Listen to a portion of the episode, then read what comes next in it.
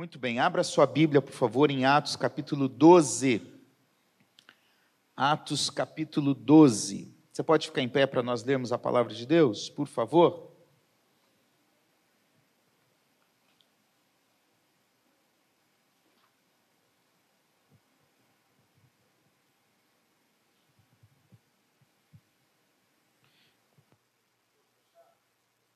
Todos acharam? Amém? Por aquele tempo, o rei Herodes mandou prender alguns da igreja para os maltratar. Mandou matar a espada Tiago, irmão de João. Vendo que isto agradava aos judeus, prosseguiu mandando prender também Pedro. E eram os dias dos pães sem fermento.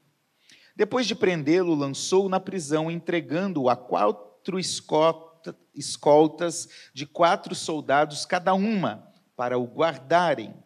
A intenção de Herodes era apresentá-lo ao povo depois da Páscoa.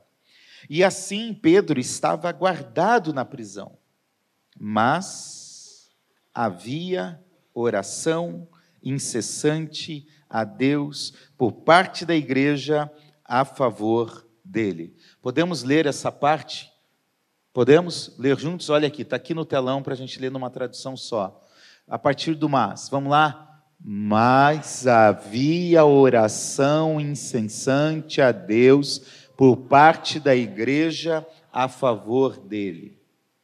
Na noite anterior ao dia em que Herodes ia apresentá-lo ao povo, Pedro dormia entre dois soldados, preso com duas correntes. Sentinelas junto à porta guardavam a prisão. Eis, porém, que sobreveio um anjo do Senhor, uma luz iluminou a prisão. O anjo tocou no lado de Pedro e o despertou, dizendo: Levante-se depressa. Então as correntes caíram das mãos dele, e o anjo continuou: Coloque o cinto e calce as sandálias. E ele assim o fez. O anjo lhe disse mais: Põe a capa e siga-me. Então, saindo, Pedro o seguia, não sabendo o que era real que estava sendo feito pelo anjo. Ele pensava que era uma visão. Depois de terem passado a primeira e a segunda sentinela, chegaram ao portão de ferro que dava para a cidade, o qual se abriu automaticamente. E saindo, enveredaram por uma rua, e logo adiante o anjo se afastou dele. Então Pedro, caindo em si, disse: Agora sei, de fato, que de fato o Senhor enviou o seu anjo e me livrou da mão de Herodes e de toda a expectativa do povo judeu. Amém? Pode se assentar, por favor. Pai, nós oramos que o Senhor fale conosco nesta noite, que o Senhor abra nossa visão e nosso entendimento para ouvir e praticar a tua palavra. Assim nós oramos em nome de Jesus. Amém.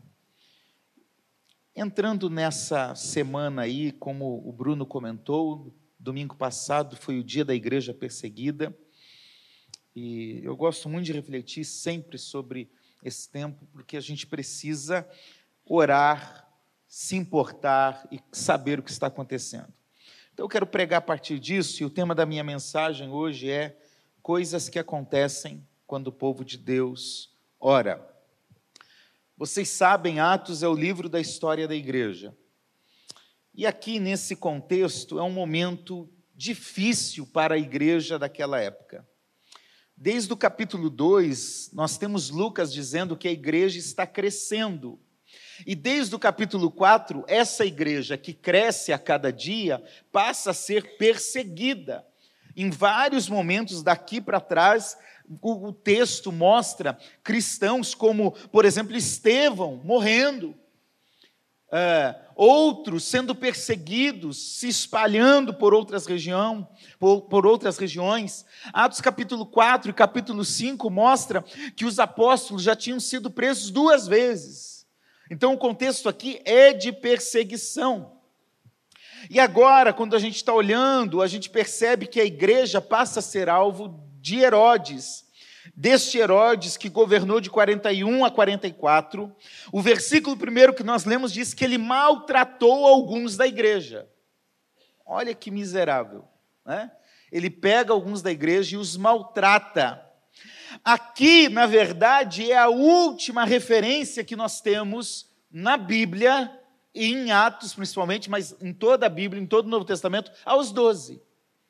É a partir desse contexto que os doze se espalham, por causa da perseguição. Então veja a força da perseguição, a ponto dos apóstolos que estavam na igreja de Jerusalém se espalharem para outros lugares.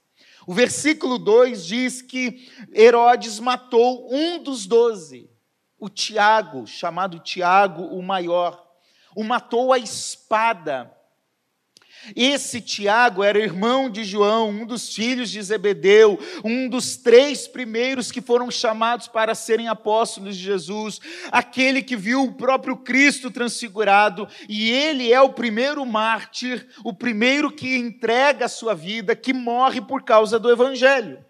Aliás, isso ocorre como um cumprimento da palavra profética de Jesus em Marcos 10, 38 e 39, que diz: Ei, Tiago, você vai beber do mesmo cálice que eu, vai ter uma morte terrível de perseguição. E aqui está acontecendo isso.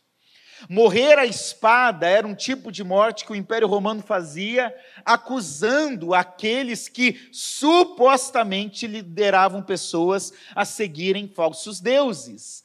Então aqui a gente já consegue entender que Tiago era alguém que impulsionava pessoas a Jesus e que os judeus daquela época e o Império Romano não aceitavam como um Deus. Outro aspecto histórico importante: aqui há um conluio, uma união do mal entre judeus e romanos. E agora esse Herodes, o Agripa, ele quer agradar os líderes judeus, o sinédrio, que era a principal instituição religiosa daquela época, o sumo sacerdote. Então, ele quer matar os cristãos. E agora ele matou, maltratou alguns da igreja, matou Tiago e ele pega agora um dos grandes apóstolos. Ele prende Pedro pela terceira vez. O grande nome da igreja, que grande trunfo de Herodes. Já matou um apóstolo, agora vai matar um outro grande apóstolo. E veja que ele está planejando aqui uma festa, uma ostentação, uma exposição pública, porque é no período da Páscoa, onde muita gente está em Jerusalém. O versículo 4 diz isso. Só que ele tem um problema, porque na tradição judaica, durante os sete dias da festa dos pães sem fermento, que acontece logo depois da Páscoa, é, aquele período não podia matar ninguém. Então ele prendeu Pedro e ficou segurando Pedro até o último momento para matá-lo depois desta festa, senão ele encontraria a rejeição dos próprios judeus. Agora veja comigo, tem 16 soldados cuidando de Pedro. Olha o quanto é, era um preso daqueles, dos mais importantes. A escota é de cada vez quatro de quatro soldados. E esses, esses soldados muitas vezes ficavam amarrados ao preso. Parece-nos que é isso que está acontecendo aqui. Agora veja, nós lemos o cenário da libertação de Pedro, é um cenário quase de Hollywood. Dá para quase montar um filme legal aqui, porque a história é muito bonita. Então, contra todas as evidências de perseguição que estava crescendo, contra a morte que já estava acontecendo, Tiago tinha sido morto, há algo que acontece.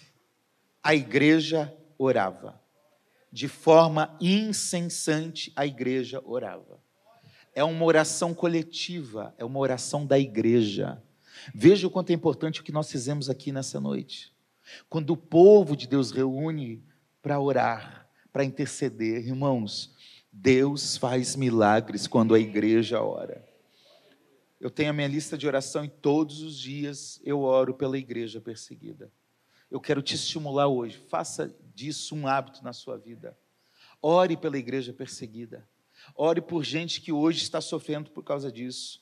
É uma oração solidária, é uma oração de preocupação, é uma oração perseverante, porque a igreja orava sem cessar, é uma oração fervorosa, é uma oração definida em favor de Pedro. E essa oração causa a libertação de Pedro. E eu quero destacar aqui, nesse tempo que nós temos ainda, cinco coisas que acontecem quando o povo de Deus ora. Você pode dizer amém? E eu espero que isso aconteça na sua vida. Matthew Henry disse: as orações e as lágrimas são os braços da igreja com os quais ela luta não só contra os inimigos, mas por seus amigos. Nós precisamos orar. Cinco coisas. Versículo 7, olha comigo o versículo 7. A primeira coisa que acontece quando o povo de Deus ora é que coisas sobrenaturais acontecem.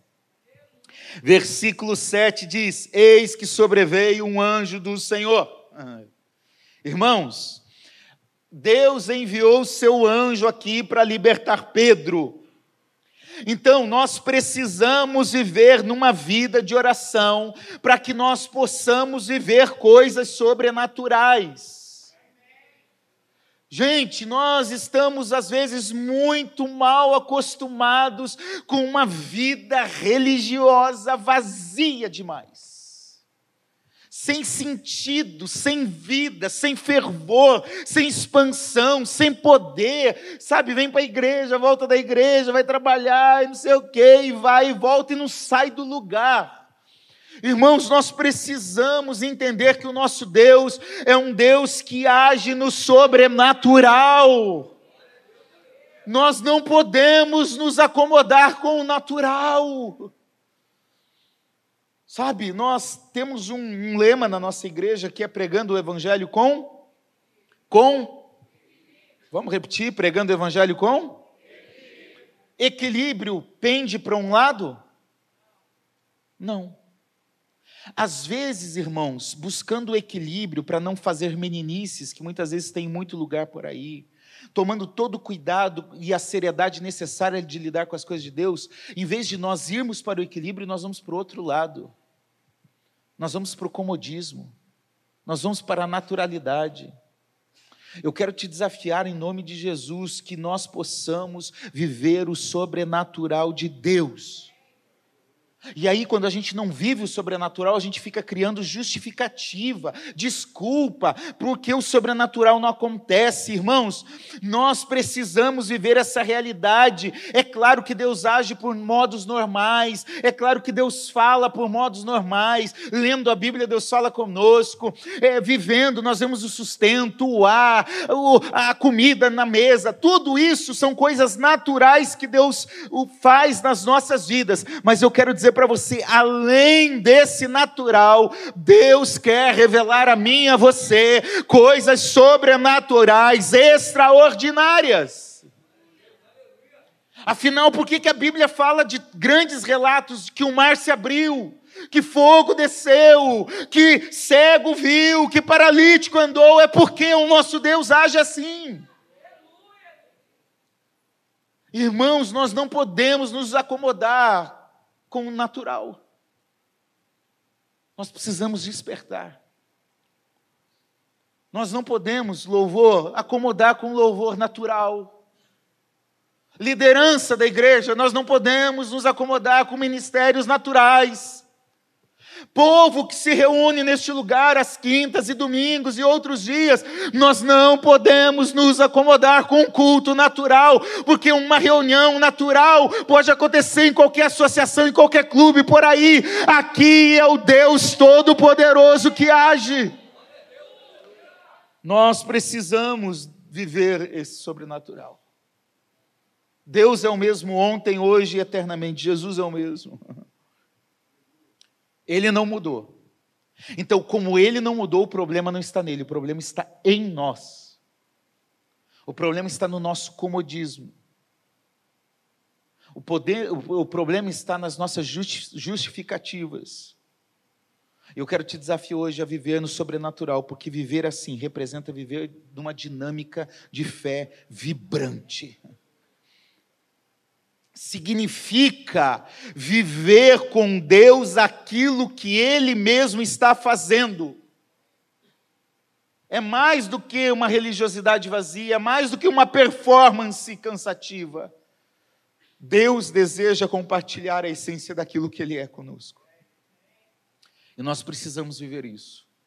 Só que nós não viveremos o sobrenatural sem oração. Você pode dar o dízimo, Você pode participar do ministério, você pode ser assíduo na igreja, você pode fazer tudo certinho, você pode ser um bom marido, uma boa esposa, um bom filho, uma boa filha, você pode ser tudo certinho. Mas se você não orar, você não vai viver o sobrenatural. Não existe outro caminho. Então eu quero te desafiar em nome de Jesus a ter uma vida de oração, a buscar de fato a Deus. Uma das histórias que me marca na história da igreja perseguida é a história do irmão André, que foi o líder da missão Portas Abertas. Morreu aí há pouco tempo, acho que ano passado, se não me engano. Ele era chamado de o contrabandista de, de Deus. Contrabandista de Deus. Porque na época lá da, do comunismo forte na União Soviética, na antiga União Soviética, ele entrava contrabandeando Bíblias na Polônia durante a Guerra Fria. E um certo dia ele está com um Fusca cheio de Bíblia. E quando ele está para atravessar a fronteira, a polícia para ele. E ele faz uma oração que ficou marcada, dizendo: Senhor, na minha bagagem há escrituras que desejo levar para os teus filhos que estão do outro lado desta fronteira. Quando o Senhor esteve na terra, o Senhor fez os olhos dos cegos ver. Agora eu peço, faz com que os olhos desses policiais fiquem cegos. Não deixe os guardas verem as coisas que tu não queres que eles vejam. Param, revistam todo o carro, revistam todo ele, e em vez de Bíblia, os guardas viram alface e tomate. Esse é o poder sobrenatural de Deus. E isso está disponível a nós. Então, em nome de Jesus, eu quero que você saia daqui inquieto nessa noite. Talvez você veja aqui procurando paz. Eu vou orar para você sair daqui inquieto. para você viver sobrenatural de Deus. Amém? Segundo lugar, versículo 7. A luz vence as trevas. O texto diz: E uma luz iluminou a prisão. É claro que aqui o relato é uma escuridão da noite, uma escuridão natural, mas por trás disso há uma escuridão espiritual. Há um momento de perseguição contrária ao propósito de Deus para o seu povo, para o evangelho. Irmãos, muitas vezes nós, ainda na sequência do que acabei de falar, nós estamos enxergando muito naturalmente as coisas e esquecemos que há uma batalha espiritual travada. Às vezes há uma crise no casamento, com a família, com os filhos, na igreja, com alguém, com um irmão, alguma coisa na vida, e nós estamos tentando enxergar naturalmente o que é espiritual. Nós não ficamos pregando sobre o diabo aqui, tem igreja aí que é famosa, porque o diabo é, tem o palco todo, dá entrevista, faz o show espetáculo. Aqui não cabe isso, mas isso não quer dizer que o diabo não esteja em ação neste mundo. A Bíblia diz que ele está ao nosso derredor procurando fazer o quê? Ficando quietinho, não é isso, irmãos? Amém? Aleluia. Graças a Deus ninguém disse amém. O diabo anda ao nosso como um. Você já viu um leão quando vai atacar a sua presa? O que, que ele fica fazendo? Ele fica assim, ó. Pastor Anselmo é minha presa agora. E fica olhando. Até até o momento que ele sabe que ele pode atacar. Não adianta você orar, sai, Satanás, vai embora daqui. Tinha um pastor antigo que falava, Satanás, vai embora daqui uns 5 quilômetros, coitado. A questão não é onde o diabo vai estar, a questão é onde eu estou. Se eu estou em Cristo, o diabo não vai tocar em mim. Ele pode ficar ao dedo, pode ficar aí. Meu cunhado que já pregou aqui, pastor Samuel, um dia ele acordou, de madrugada, ele viu um espírito maligno no quarto onde ele estava, e ele orou e repreendeu. E aí o negócio continuou ali. Ele falou: Senhor, eu confio na tua palavra, virou para o outro lado e dormiu. O diabo não vai fazer nada além daquilo que Deus permite. Mas ele está procurando crente que dá mole, e ele vai lá, ó. Nós precisamos abrir os nossos olhos espirituais. Há coisas acontecendo travadas para o mal, arquitetadas por Satanás, e nós muitas vezes estamos achando que são coisas naturais e dizendo: "Ah, é assim mesmo, deixa assim". Hum. Daniel orou por 21 dias para vencer uma batalha espiritual. Olha lá, Daniel capítulo 10, versículo 12 e 13.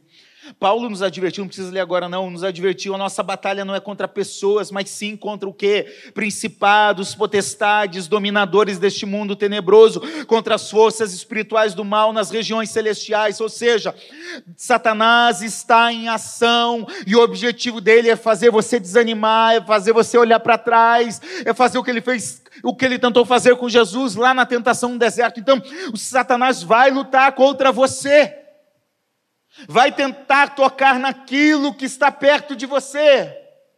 Por isso nós precisamos abrir os nossos olhos espirituais.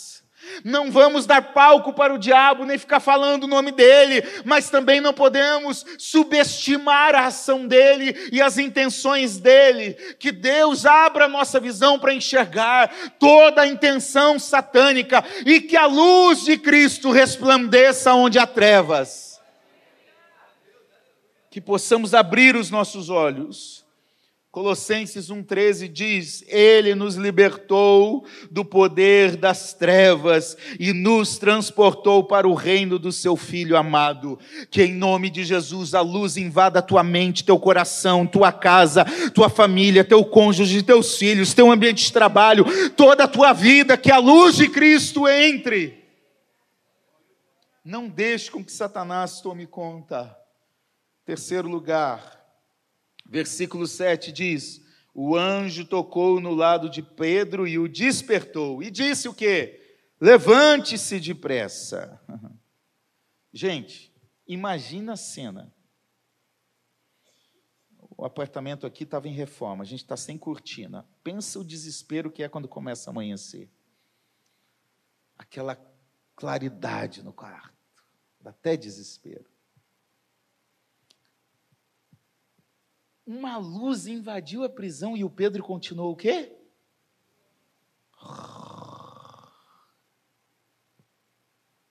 Enquanto a igreja ora, o Pedro está o quê? Pedro está dormindo. De duas, uma. Ou ele está muito confiante, ou ele está sem percepção espiritual. E permita-me dizer, pelo contexto, parece-me que ele está sem percepção espiritual que o Pedro é acordado, sai da prisão, é só na rua que ele fala: Ah, agora eu entendi. Irmãos, quantas vezes nós estamos como Pedro? Quantas vezes nós terceirizamos nossa responsabilidade espiritual? A Maranata é uma benção, porque raramente alguém vem aqui na frente e fala, pastor, ora por mim. Raramente. Não é que não vem, não é que vira errado. É que eu vejo que há uma maturidade muito maior aqui, porque quando eu vou pregar em outras igrejas, irmão, faz fila. Sabe, a gente não tem que terceirizar. O irmão, ora por mim. Porque, você lembra, não sei se você já ouviu falar, que existe o crente seis horas. Sabe o crente seis horas? Seis horas por mim? Seis horas por mim? Seis... Sai disso! É claro que nós precisamos orar uns pelos outros, mas veja, se você não assumir esse lugar de oração, você não vai viver o que Deus tem para você viver. Muitas vezes nós precisamos ser despertados. Irmãos, deixa eu falar uma coisa para você: o diabo não precisa te levar para o mundo para ele te ver vencido. Tem gente que acha que é só lá na vida de pecado, de podridão, estava na igreja, agora desviou, está fazendo tudo que não presta. Não, não, não. O lugar que o diabo quer do crente não é nem lá, é aqui, é no meio, é na mornidão. É na mornidão. Eu vi esses dias uma historinha, eu achei uma ilustração muito interessante, que estava uma pessoa tinha que tomar uma decisão. De um lado do muro estava Deus, do outro lado estava o diabo. É claro que é uma ilustração, mas reflete muito bem o que muitas vezes muitos cristãos estão fazendo. E diz que essa pessoa estava lá e não sabia para onde ir, de repente ela subiu em cima do muro. E aí, do lado de Deus, estavam as pessoas dizendo: vem, vem para cá, vem para cá. E do lado do diabo, ninguém falava nada. E aí, mas por que, que do lado do. correto, as pessoas falam, vem, vem, vem, vem, e do lado do diabo ninguém fala nada. E a resposta do lado de lá foi: já está conosco, quem está no meio, em cima do muro, já está com a gente.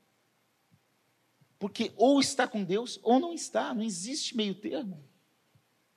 É, eu repito, é só uma ilustração, mas é, é uma verdade. Muitas vezes, irmãos, a, a, a nossa comodidade espiritual, a nossa mornidão nos engana.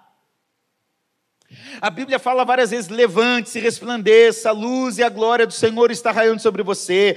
A Bíblia diz no texto da ceia: há muitos fracos e doentes, e não poucos que dormem.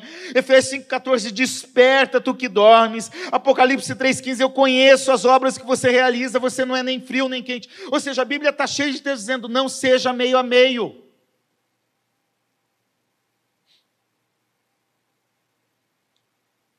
Se tem um dom que acho que pastor tem é discernimento, pastoração. E sinceramente, às vezes eu olho para a vida de algumas pessoas, às vezes até gente que está trabalhando, fazendo coisas na igreja, e eu me preocupo. Porque está num ativismo religioso e num vazio de Deus. Fazer as coisas para Deus não quer dizer nada se eu não tenho comunhão com esse Deus para o qual eu trabalho. Nós precisamos é de comunhão com Deus e ser despertados. Leonardo Ravenhill diz: quem não está orando está brincando. Por isso, eu acho que nós precisamos de um despertamento que nos faça orar mais. Você pode dizer amém? Que nos faça amar mais a Jesus. Que tenhamos fascínio pela presença de Jesus. Você pode dizer amém? Que nos faça, sim, se envolver mais na sua igreja, na sua obra. Você pode dizer amém? Que nos faça amar mais o próximo, você pode dizer amém? Que nos faça dizer não ao pecado, você pode dizer amém? Então, irmão, hoje, em nome de Jesus, levanta, desperta, saia do lugar onde você está parado, não se engane com a sua religiosidade. Não se engane com a sua vida de vir à igreja. Nós precisamos é muito mais. Nós precisamos é do poder, da graça, da presença de Jesus. Nesses dias Deus tem me falado muito, irmãos, sobre qual o motivo da minha oração. Muitas vezes nós oramos muito pedindo coisas, querendo coisas, às vezes até coisas boas. Por exemplo, nós pastores, quantas vezes eu já orei o Senhor, quando eu subir para pregar, me usa. Isso é errado pedindo oração? Não é. Mas muitas vezes nós oramos para conquistar um lugar ou para conquistar alguma coisa, e não para conquistar Ele, não para estar na presença dEle. Nós só queremos as coisas e não aquele que dá as coisas. Eu ouvi o pastor Luciano Subirá dizendo algo que me marcou. Quando nós buscamos a Deus apenas por aquilo que Ele faz, nós perdemos aquilo que Ele é. Essa frase me marcou. Deus pode fazer tudo por você e na sua vida, mas Ele não quer que você fique buscando a Ele. Quem tem filho aí, diga amém. Diga amém. Se teu filho só ficar pedindo dinheiro para você, o que, que você vai fazer? Vai dormir. Não amém. Uma vez eu dou, duas, mas se ficar ligando para mim só para pedir dinheiro, ainda mais estão os dois adultos, tem que dar carinho, tem que gostar da presença, tem que estar junto. Tem uns filhos de Deus que na oração só vão para pedir. Se você tirasse da tua, do teu momento de oração as petições, o que, que sobraria? Quanto tempo sobraria? Nós precisamos nos despertar. E aí eu pergunto: você está pronto para o que Deus quer fazer em você e através de você? Você está pronto para o que Deus quer de você? Você está pronto para lutar por alguém, por sua família, por seu casamento, por, sua, por seu trabalho, por, por sua fé? Você está pronto para isso? Que você possa sair daqui despertado em nome de Jesus. Em quarto lugar, versículo 7. Então as correntes caíram das mãos dele. Quarta lição que eu vejo é que as cadeias se quebram quando o povo de Deus ora. Tem coisas que vão tentar prender você. Coisas que não são pecado muitas vezes. Distração, Como nós somos facilmente distraídos. Aqui de cima eu vejo quem está no celular, quem está conversando. Facilmente. Nós somos facilmente distraídos. Muitas vezes o cansaço nos afasta do lugar que Deus quer que estejamos. E o cansaço é algo legítimo. Ah, Senhor, hoje eu estou cansado, o Senhor entende, né? Hoje eu nem vou orar. Hoje eu não vou na igreja porque eu estou cansado. Bons amigos, gente boa, podem nos tirar e nos prender. Opções, lazer, trabalho, passado, traumas, muitas coisas podem te prender.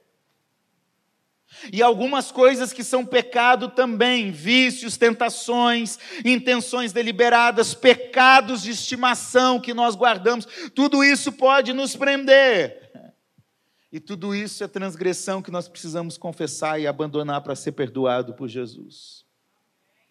Hebreus 12, 1 diz: livremos-nos de todo peso tem pesos e de pecado que firmemente se apega a nós e corramos com perseverança a carreira que nos está proposta. Irmão, em nome de Jesus, faz um autoexame aí e fala: Senhor, o que está me prendendo? O que está ruim? O que está me fazendo não viver aquilo que o Senhor quer? E deixa isso para trás.